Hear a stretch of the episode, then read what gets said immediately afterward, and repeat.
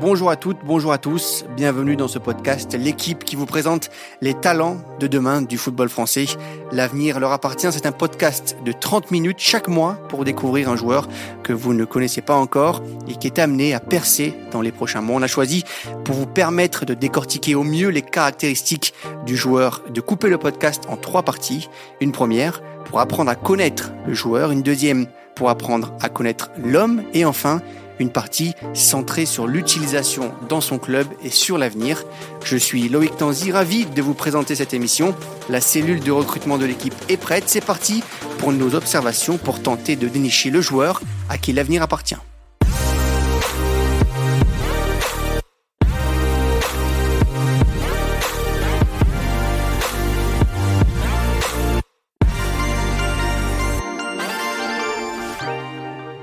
Septième épisode aujourd'hui de L'avenir leur appartient et aujourd'hui on va s'intéresser à un, défenseur central qui dispute la Coupe du Monde du 17 à l'heure où on, enregistre ce podcast, Bastien Mepiou, qui est né le 19 mars 2006, qui a donc 17 ans, qui est né à Paris, qui représente en ce moment euh, l'équipe de France U17, mais qui joue aussi avec les, avec les 18, sa, catégorie d'âge depuis le, début de la saison. Il a été international également U16. Et comme d'habitude, on va faire une petite présentation, un début de présentation en tout cas avec Hugo Delon. Salut Hugo, comment ça va? Salut Loïc, salut à tous. Tout va bien, merci. Présente-nous un peu ce défenseur central qui joue donc au FC Nantes. Alors Bastien, c'est un, profil euh, d'un défenseur très complet, un peu qui colle aux tous les atouts que, que recherchent les, clubs de, haut niveau. C'est quelqu'un de l'athlétique, c'est quelqu'un qui mesure 1m91, qui va très très vite, euh, qui est capable donc de gérer des situations de transition.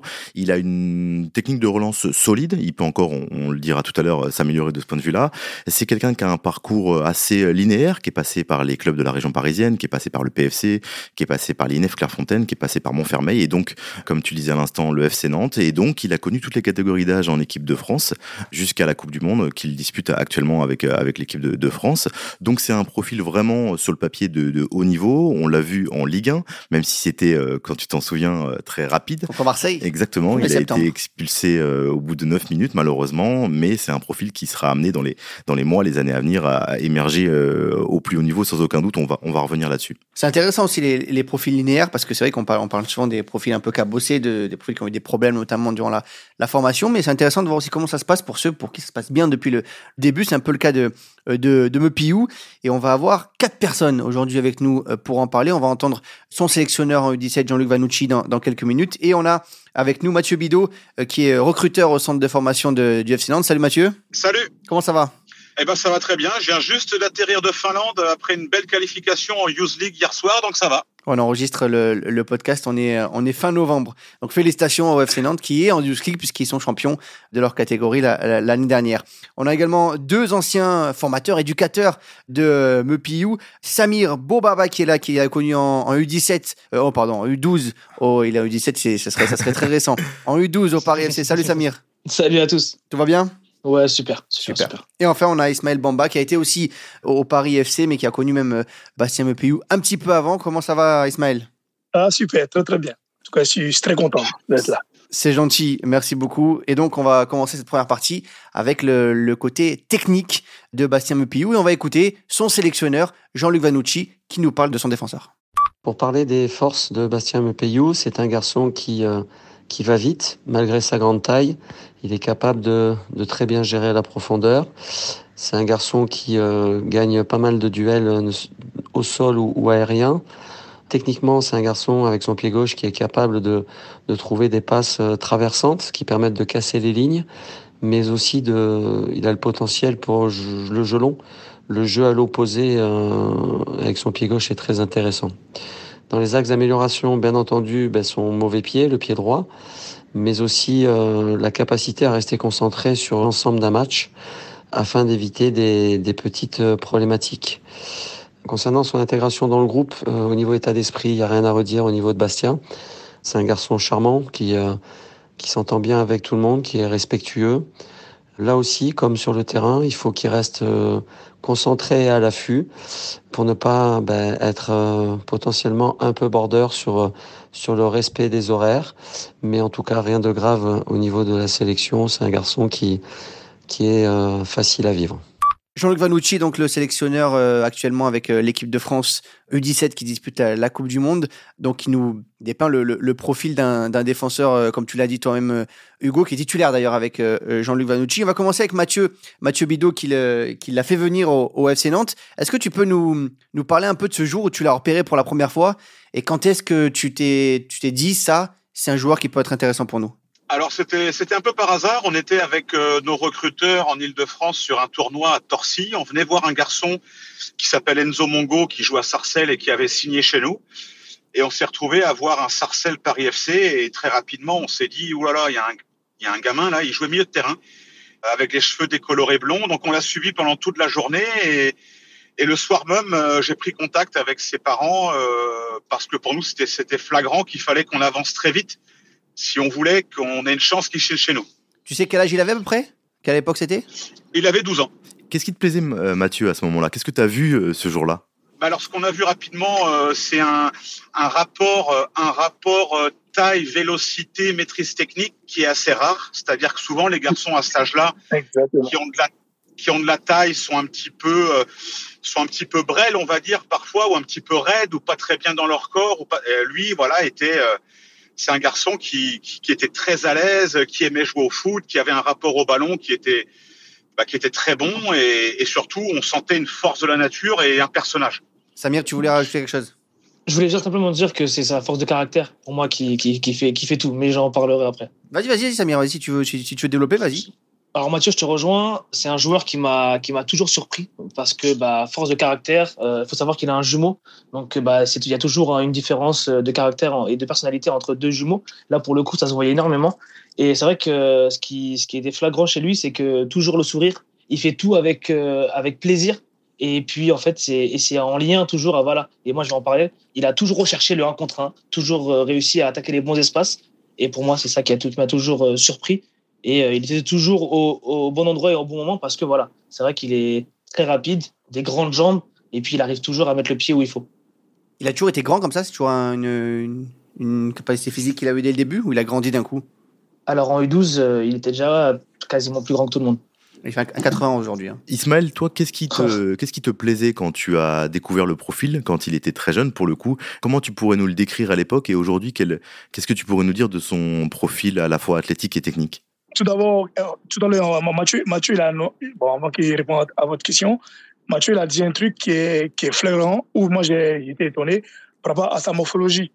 C'est-à-dire, il faisait des trucs, euh, techniquement, il était tellement fin, j'étais étonné en fait que par rapport à sa morphologie, il aimait prendre le ballon et dribbler. En fait, moi, il le faisait jouer à central, donc il prenait des risques en dribblant, en, voilà, en conduite de balle. Donc, moi, la première chose qui est remarquée chez lui, c'est le travail. Ça veut dire, Bastien, pour moi, ça résume le travail. Et tout ce qu'il arrive. Tu l'as eu à quelle époque, toi, Ismaël? Je l'ai eu quand il avait 9-10 ans. Quand son père est venu me présenter euh, Bastien. En ce moment, moi, je faisais les, petits entraînements à côté. J'étais au PFC, mais il prenait les petits et les joueurs en, spécifique. Quand je l'ai vu, moi, voilà, c'était un bon joueur, mais sans plus. C'est seulement sans plus.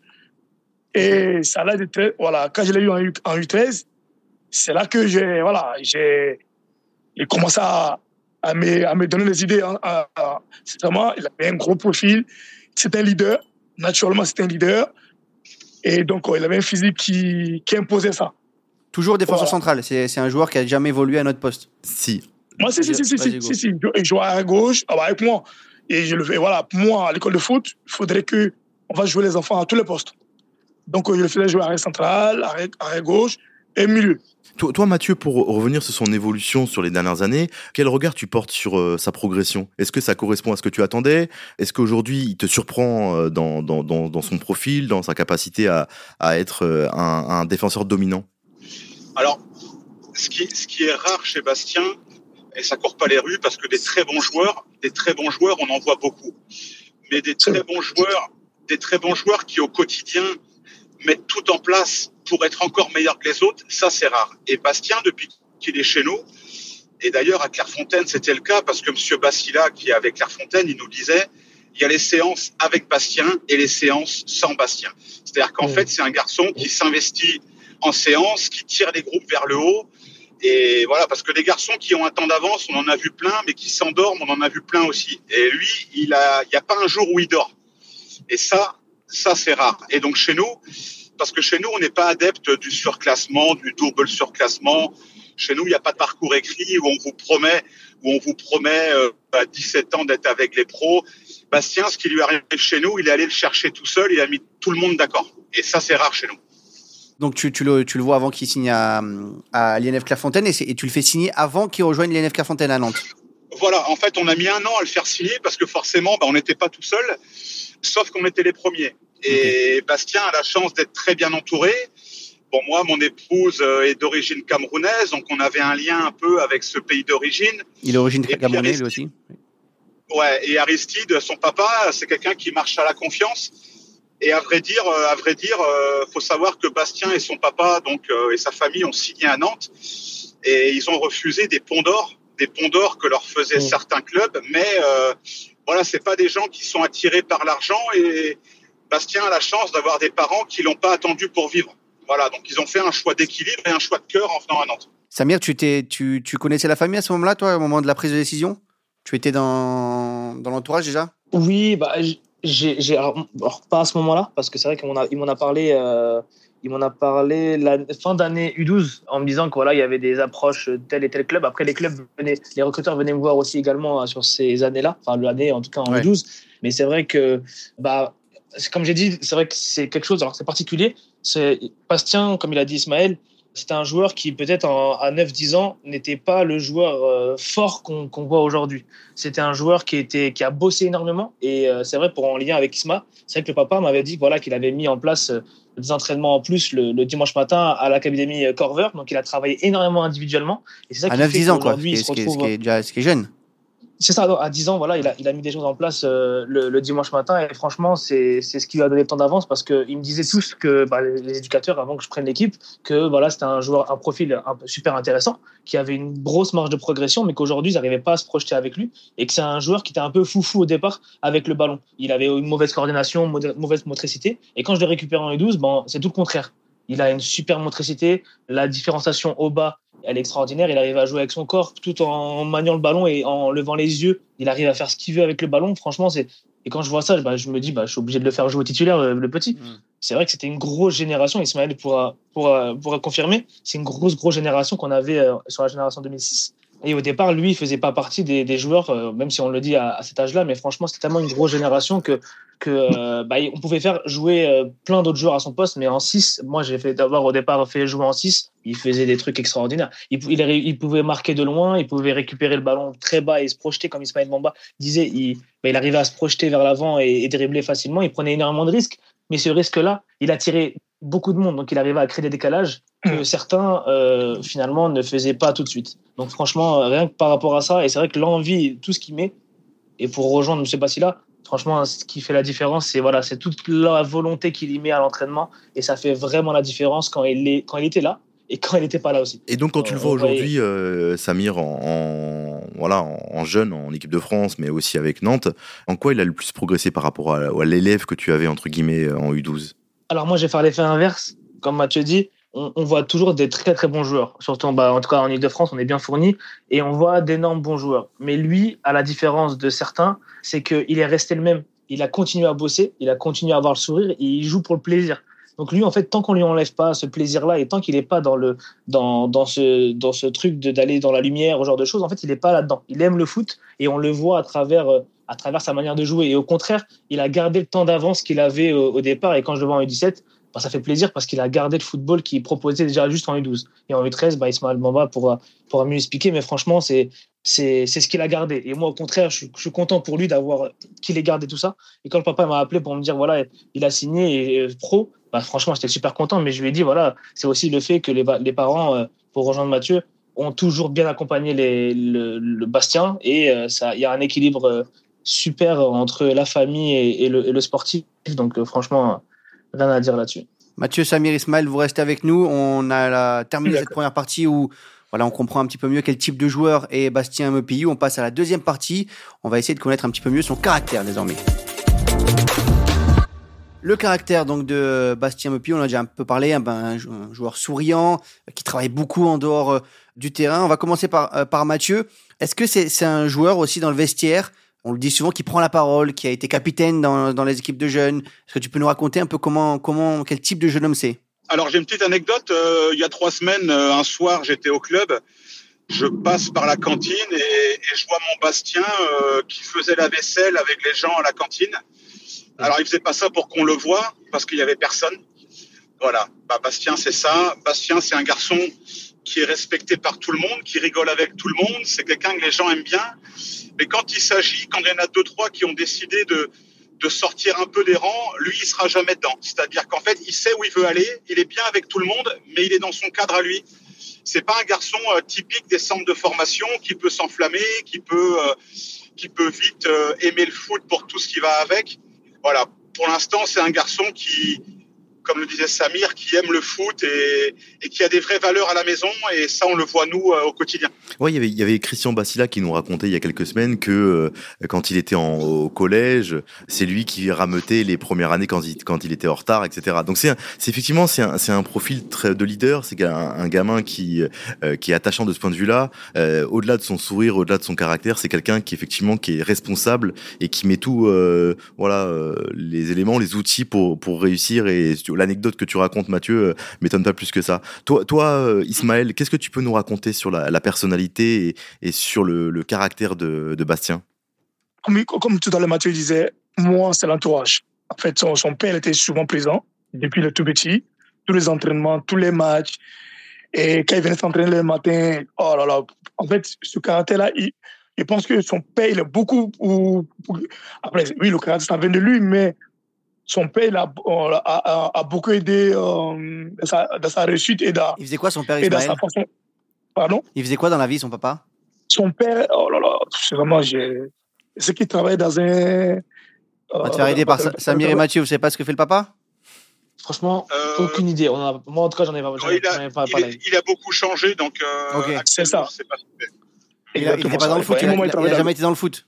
Non, non, non, non. non. Okay. Il travaillait dans le, dans le bâtiment, dans un truc comme ça. Okay. Bah, puisque souvent il changeait, donc euh, voilà, c'est là, là que moi je l'ai connu en fait, parce qu'il travaillait avec dans le même travail que qu'un qu ami. Ok. Voilà. Ok. Et Samir, tu nous parlais Et... du fait qu'il avait un jumeau tout à l'heure? Oui, c'est ça. C'est ça. Il est dans le foot aussi là? Il joue au foot, ton, son frère? Il joue toujours au foot, mais euh, en amateur. Enfin, je veux dire à un niveau, euh, il me semble, euh, je sais plus si c'est n'importe quoi, euh, régional, j'ai le papa. Okay. Mais voilà, il joue toujours euh, bah, avec l'objectif de peut-être faire comme son frère. Mais c'est vrai qu'ils n'ont pas la même personnalité. Donc le papa aussi a, a, créé un équilibre qui a permis à Bastien de toujours avoir les pieds sur terre. C'est ça qui est beau. C'est-à-dire, tu, peux nous, tu, peux nous, tu peux nous expliquer ça, Samir? C'est intéressant. Bah, C'est-à-dire, c'est que, il... alors, son frère, donc il, il, est, il est rentré au club en U12 et lui, il joue en équipe C. Donc, c'est-à-dire, on avait trois équipes en, en, en, U12 et le papa, il faisait vraiment attention à ce que les deux puissent toujours bah, bien, entre guillemets, que, voilà, que ça cohabite bien à la maison et qu'ils puissent, bah, ça, ça reste des jumeaux, ils ont un lien fort et il faut réussir à faire en sorte que les deux puissent matcher et que bah, Bastien ait l'humilité d'expliquer à son frère que que bah, qu'il ait toujours un, un, un qu'ils aient toujours un bon rapport. Donc le papa a toujours fait attention. Donc moi, il me demandait énormément en train en U12 de, de, de faire progresser le, le, le, le, joueur, enfin son, son frère. Alors je sais plus le prénom. Je ne vais pas dire n'importe quoi. Je crois que c'est Ronald, comme ça. C'est Ronald, euh, ouais. Ouais, c'est ça. Et, euh, et donc euh, il, enfin, il me demandait de faire très attention à ce qu'il y ait un suivi pour lui et pour Bastien également, que le, ce soit le même et qu'on fasse pas de différence devant, devant les deux jeunes, mmh. histoire que derrière, ils puissent, que Bastien se sente toujours, euh, qu'ils se disent, voilà, je, dois bosser, je dois faire ce que j'ai à faire. Et de toute façon, j'ai mon frère, donc, euh, et aussi, ce qui est fort chez Bastien, c'est que voilà, certes, il avait déjà ce rôle-là en tant que, en tant que frère jumeau, d'aller vers son frère et de, et de l'encourager. Il venait aussi sur les, il allait sur les tournois quand nous on n'avait pas de tournoi, en tout cas en U12, et il allait toujours, il avait toujours ce discours-là d'aller encourager, ou même dans le vestiaire d'être toujours avec son frère et de faire, de faire en sorte que de montrer que, bah, certes, moi, Bastien, je suis, je suis un bon joueur, je, fais partie de l'équipe et je suis accepté de tout le monde, mais aujourd'hui, même mon frère Ronald, il, est accepté de tout, de tout, le monde et donc il faut le montrer aussi. Donc, euh, voilà, il avait toujours ce rôle-là de leader, mais vis-à-vis -vis de tout le monde et, Et ça qui a fait que les gens l'apprécient énormément. Mhm. Et, dans un groupe, il, tu parlais de leadership, là, tu parlais de, son, de son, voilà, de son affection pour son frère, de, sa capacité à, mettre un peu de recul par rapport à tout ça. Mais dans un, dans un groupe, il est comment? C'est quelqu'un qui est entraînant? Tu peux nous raconter une ou deux anecdotes sur ce que tu as vécu en U12 avec lui, Samir?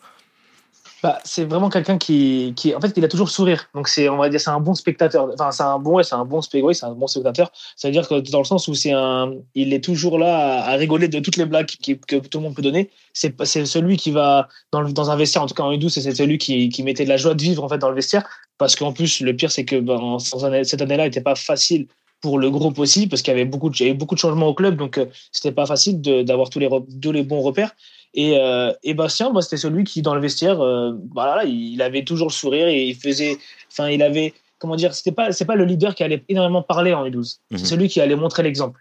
Et c'est, c'est ça qui était intéressant. Et tout le monde le suivait finalement. Jusqu'au départ, il était peut-être pas accepté parce que c'était un, un, jeune joueur qui venait de, de, de l'équipe B. Mais finalement, en montant, ben, il a montré. Et puis derrière, euh, il avait toujours le sourire dans, dans le vestiaire. Donc il n'y avait jamais de souci avec lui. Et l'école dans tout ça, Mathieu? L'école, bah, cette année, Bastien passe son bac.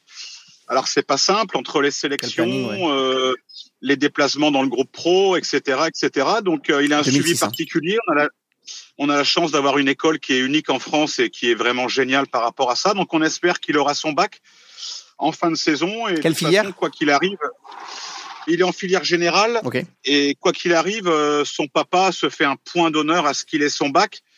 Donc on n'a même pas à lui mettre de la pression. il sait ce qu'il a à faire. Ça aussi, c'est quelque chose qui est chez les, chez les, jeunes joueurs et, particulièrement cette génération 2006. Mathieu, toi qui, qui en a plusieurs, tu, tu, peux confirmer ou infirmer ce que, ce que je dis. On, le voit avec Warren Zairemri notamment qui passe son bac aussi en, ce moment et qui est maintenant international A.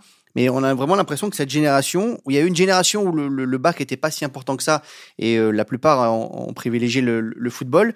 Et on a l'impression que les études sont revenues un peu quand même sur le, sur, sur le devant de la scène, si je peux bah. dire ça comme ça pour moi, il y a eu un virage. Il y a, il y a encore dix ans, on disait aux gamins, travaille à l'école parce que si le foot ça marche pas, tu auras besoin de l'école euh, dans ta vie future. Mhm. Mais aujourd'hui, on leur dit, aujourd'hui, on leur dit quelque part sur le marché. Alors, j'aime pas trop parler comme ça, mais sur le marché, euh, la valeur d'un joueur aujourd'hui dans le football est égale à ce qu'il fait sur le terrain et, et à ce qu'on peut faire avec lui en dehors.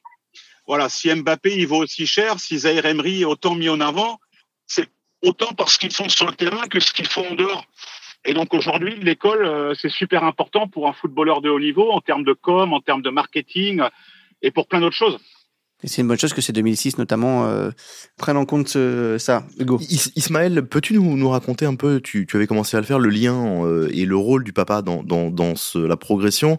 Tu nous disais effectivement qu'il lui avait donné des cours, enfin qu'il avait fait faire des cours auparavant. C'est un papa à la taille, le papa comme le papa de Tiger Woods, ce genre de père un peu, ou les, le, les parents de, de, de Venus et de Serena Williams, c'est des traits avec beaucoup de pression ou, euh, ou au contraire c'est quelqu'un qui, qui encadre mais sans mettre de pression supplémentaire sur, sur sur ses fils et en l'occurrence son fils Bon, en fait, euh, je pense qu'il les mettait devant les, euh, leur, responsabilité. Parce que Bastien, il aimait tellement le foot.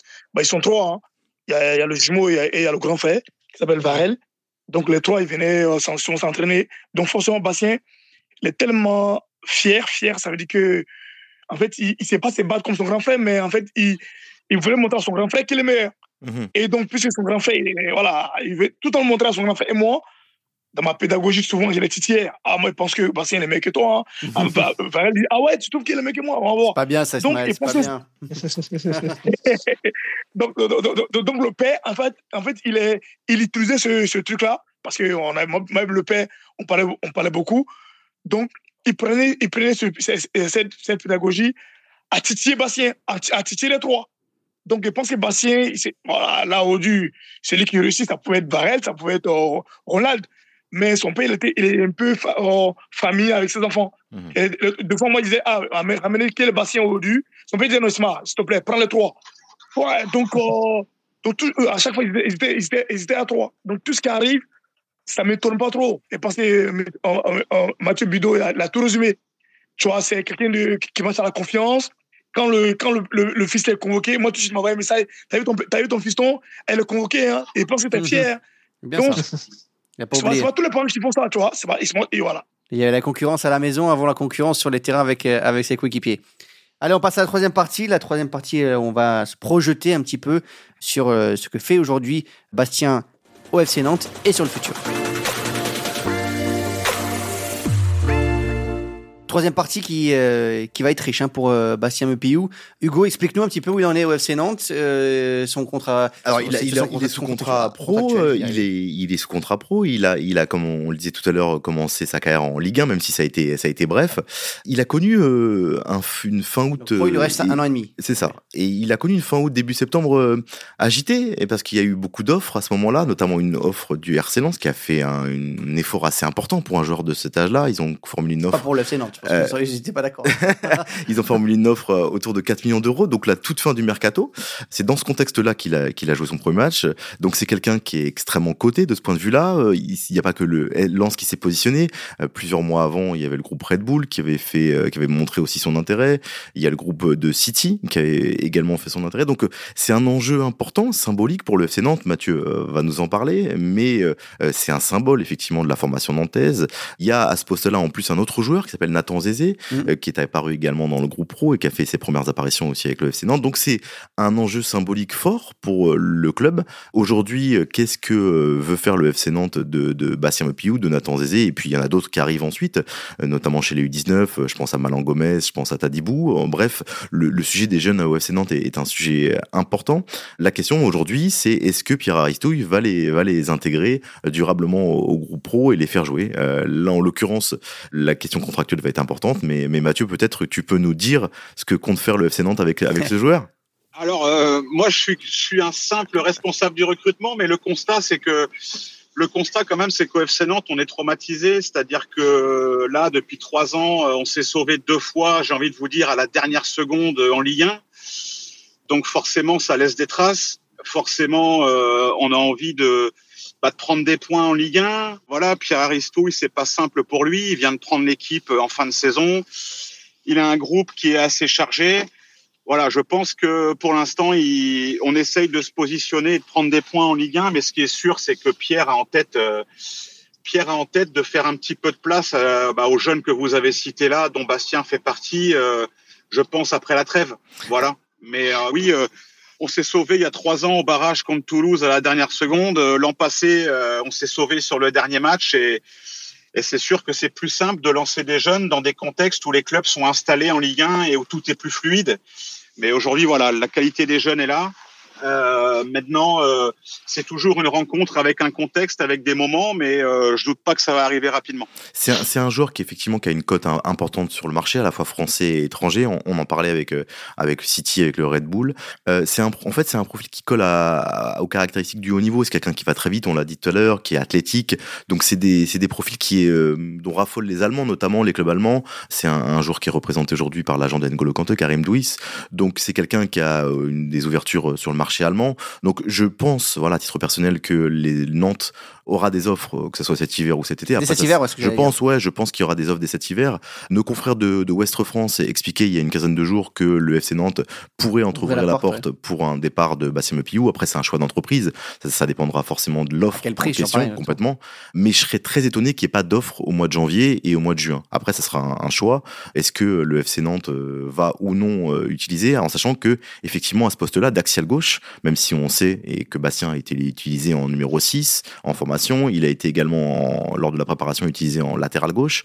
Mais il y a Nathan Zézé qui est là également. Mmh. Donc, euh, ce sera un choix d'entreprise fait par les, les, les, propriétaires du FC Nantes euh, et aussi en concertation, bien sûr, avec la, la direction sportive et l'entraîneur. Mais clairement, ça va être très intéressant à suivre parce que c'est un gamin qui a une cote et il y aura forcément des offres importantes quand le RC Lens est capable de mettre 4 millions d'euros sur un joueur qui n'a jamais joué en Ligue 1 et qui a 17 ans. Vous, vous imaginez bien que des clubs étrangers peuvent mettre un peu plus. Justement, tu parlais de Nathan Zézé, qui est euh, un des cadres de l'équipe de Youth League, hein, qui vient de se qualifier, où de Mathieu Bidot revient justement de ce match à Helsinki. Euh, Est-ce qu'on peut s'attendre à revoir Bastien Mepiou après la Coupe du Monde de disputer cette Youth League, euh, Mathieu, justement? Oh, bah, il n'y a, pas, y a pas de raison. Nous, on, nous en dessous, on préférerait euh, qu'il qu soit en Ligue 1. Maintenant, comme je vous ai dit, euh, toute chose euh, arrive à point nommé, donc on espère que ça va le faire. Maintenant, euh, oui, oui, il sera à disposition de la Youth League euh, si jamais Pierre en a pas besoin pour le moment en pro, il n'y a pas de problème. Et puis Bastien, euh, Bastien, il est toujours partant. C'est ça qui est bien avec lui, c'est-à-dire que Bastien. Il a joué le tour d'avant hein, contre Poznan. Hein. Ouais, voilà, mais gars.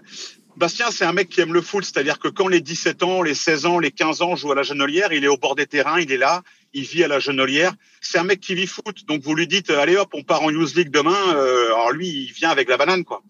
Et toi, Mathieu, comment tu le projettes au-delà du FC Nantes? Essayons de, se projeter avec ce, avec ce gamin, parce que ça reste un, adolescent de 17 ans. Comment tu le projettes? Est-ce que tu le perçois comme un, joueur euh, dominant en Ligue 1, en Ligue des Champions, voire euh, en équipe de France? C'est quoi ta projection avec, euh, avec lui? Alors, sincèrement, on ne maîtrise pas les aléas de la vie, hein, mais voilà, les, clubs qui le scoutent, c'est un peu comme quand nous, on scoute un joueur de club amateur, on voit le, on voit le footballeur. Mais si les clubs qui scoutent Bastien se rendent compte qu'au-delà du footballeur, il y a un homme exceptionnel avec des vraies valeurs et un gamin qui bosse plus que les autres, euh, je pense que oui, c'est un garçon qui peut aller euh, très haut. Peut aller très haut. Voilà. Euh, son papa est toujours là pour mettre des garde-fous, pour lui remettre les pieds sur terre. En tout cas, ce qui est certain, c'est qu'il a le potentiel pour aller euh, au-delà de la Ligue 1. Voilà. Alors je dis ça alors qu'il n'a pas encore vraiment mis un pied en Ligue 1, mais je me mouille un peu en disant que c'est un garçon qu'on peut retrouver plus tard, euh, oui, euh, dans un niveau Ligue des Champions, quoi. Et je lui souhaite. Samir, où c'est que tu le vois aller toi aussi euh, Est-ce que tu est-ce que tu prolongerais ton contrat avec le FC Nantes? Parce parle justement de, de, ça, de la prolongation potentielle avec Nantes. Qu'est-ce que tu ferais à sa place? Ou qu'est-ce que tu lui conseillerais de faire? Moi, alors, je ne prendrais pas de. Je, pourrais pas, franchement, le, conseiller et lui donner les. Parce que, franchement, il est super bien. super bien. comment dire? Entouré. super bien entouré. Merci. Et euh, il a toujours fait les bons choix et ils ont toujours fait les, les choix qu'il fallait. Donc euh, je pense que sur ça, le papa prend vraiment le temps de, de réfléchir. Et puis aujourd'hui, euh, comme dit Mathieu, il arrive à voilà, il arrive à toujours s'adapter. En tout cas, il arrive à s'adapter facilement à, à n'importe quel contexte. Il a toujours fait. Et, euh, et comme le foot prime pour, pour lui, ben, je pense qu'à n'importe quel niveau, tant qu'il garde cette, joie de vivre et, et surtout sa, sa manière de d'aimer le football, franchement, il, pourra, il pourra aller au très haut niveau facilement. Et puis, il a, il a tout ce qu'il faut. Il est très grand, mais très rapide. Il a une bonne patte gauche et puis il est fin techniquement. Pour un joueur aussi grand, d'être fin techniquement, enfin, je ne sais pas qui on, qui on peut retrouver à, à, ce, niveau-là. Et, et donc, euh, oui, il a que 17 ans, mais il a une très très belle euh, carrière, euh, en tout cas en lui espérant d'être en bonne santé tout au long de cette carrière. Ismaël, est-ce que le, est-ce que le FC Nantes doit le faire jouer en Ligue 1 plus il faut, il faut, il faut. ouais, moi, moi, je pense que ouais, il faut. Parce que le petit, il est, oh, bon, en écoutant son père et, le petit avant qu'il avant qu'il parte en, Coupe du Monde, on en a parlé, il est, il est, il est heureux à Nantes. Donc, euh, moi, c'est ça le plus important. C'est vraiment, euh, et pensez Mathieu, c'est. Est-ce que tu sais s'il va prolonger, toi? Tu l'as demandé au papa? Non, non c'est vraiment ça. Ouais, non, il n'a pas encore demandé, mais moi, tant qu'il est heureux là-bas, pour moi, il faut qu'il signe là-bas. je pense que ce sera, sera, une bonne chose pour lui déjà, parce que voilà, c'est Nantes qui l'a formé. Ce serait bien qu'il prolonge, je pense. Hein. Voilà, tant qu'il est heureux, ça c'est le plus important. Et moi, dans, mon, ma vision des choses, puisqu'elle été formée là-bas, il faudrait que on, le voit en Ligue 1 avec Nantes. Voilà, je pense que c'est, c'est, la plus belle chose qui, peut lui arriver. Voilà. C'est tout ce qu'on lui souhaite. Merci beaucoup à, Mathieu Bidot, merci beaucoup à Samir Bourbaba, merci beaucoup à, Ismaël Bamba également et à Jean-Luc Vanucci qu'on a écouté dans ce podcast. Voilà, vous connaissez un petit peu mieux maintenant Bastien Mepillou. Vous pouvez parler de lui quand euh, vous le verrez avec le FC Nantes en Ligue 1. Nous, on vous donne rendez-vous le mois prochain pour un nouvel épisode de L'avenir leur appartient.